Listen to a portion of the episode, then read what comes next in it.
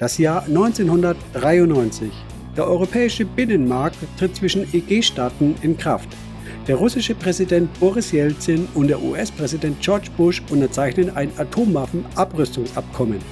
Ian Murdoch fing mit der Arbeit an einem neuen Betriebssystem an. Mark Ewing gründete das Unternehmen Red Hat. Im selben Jahr veröffentlichte Slackware Version 1.0 mit GNU Linux Kernel 0.99 Alpha.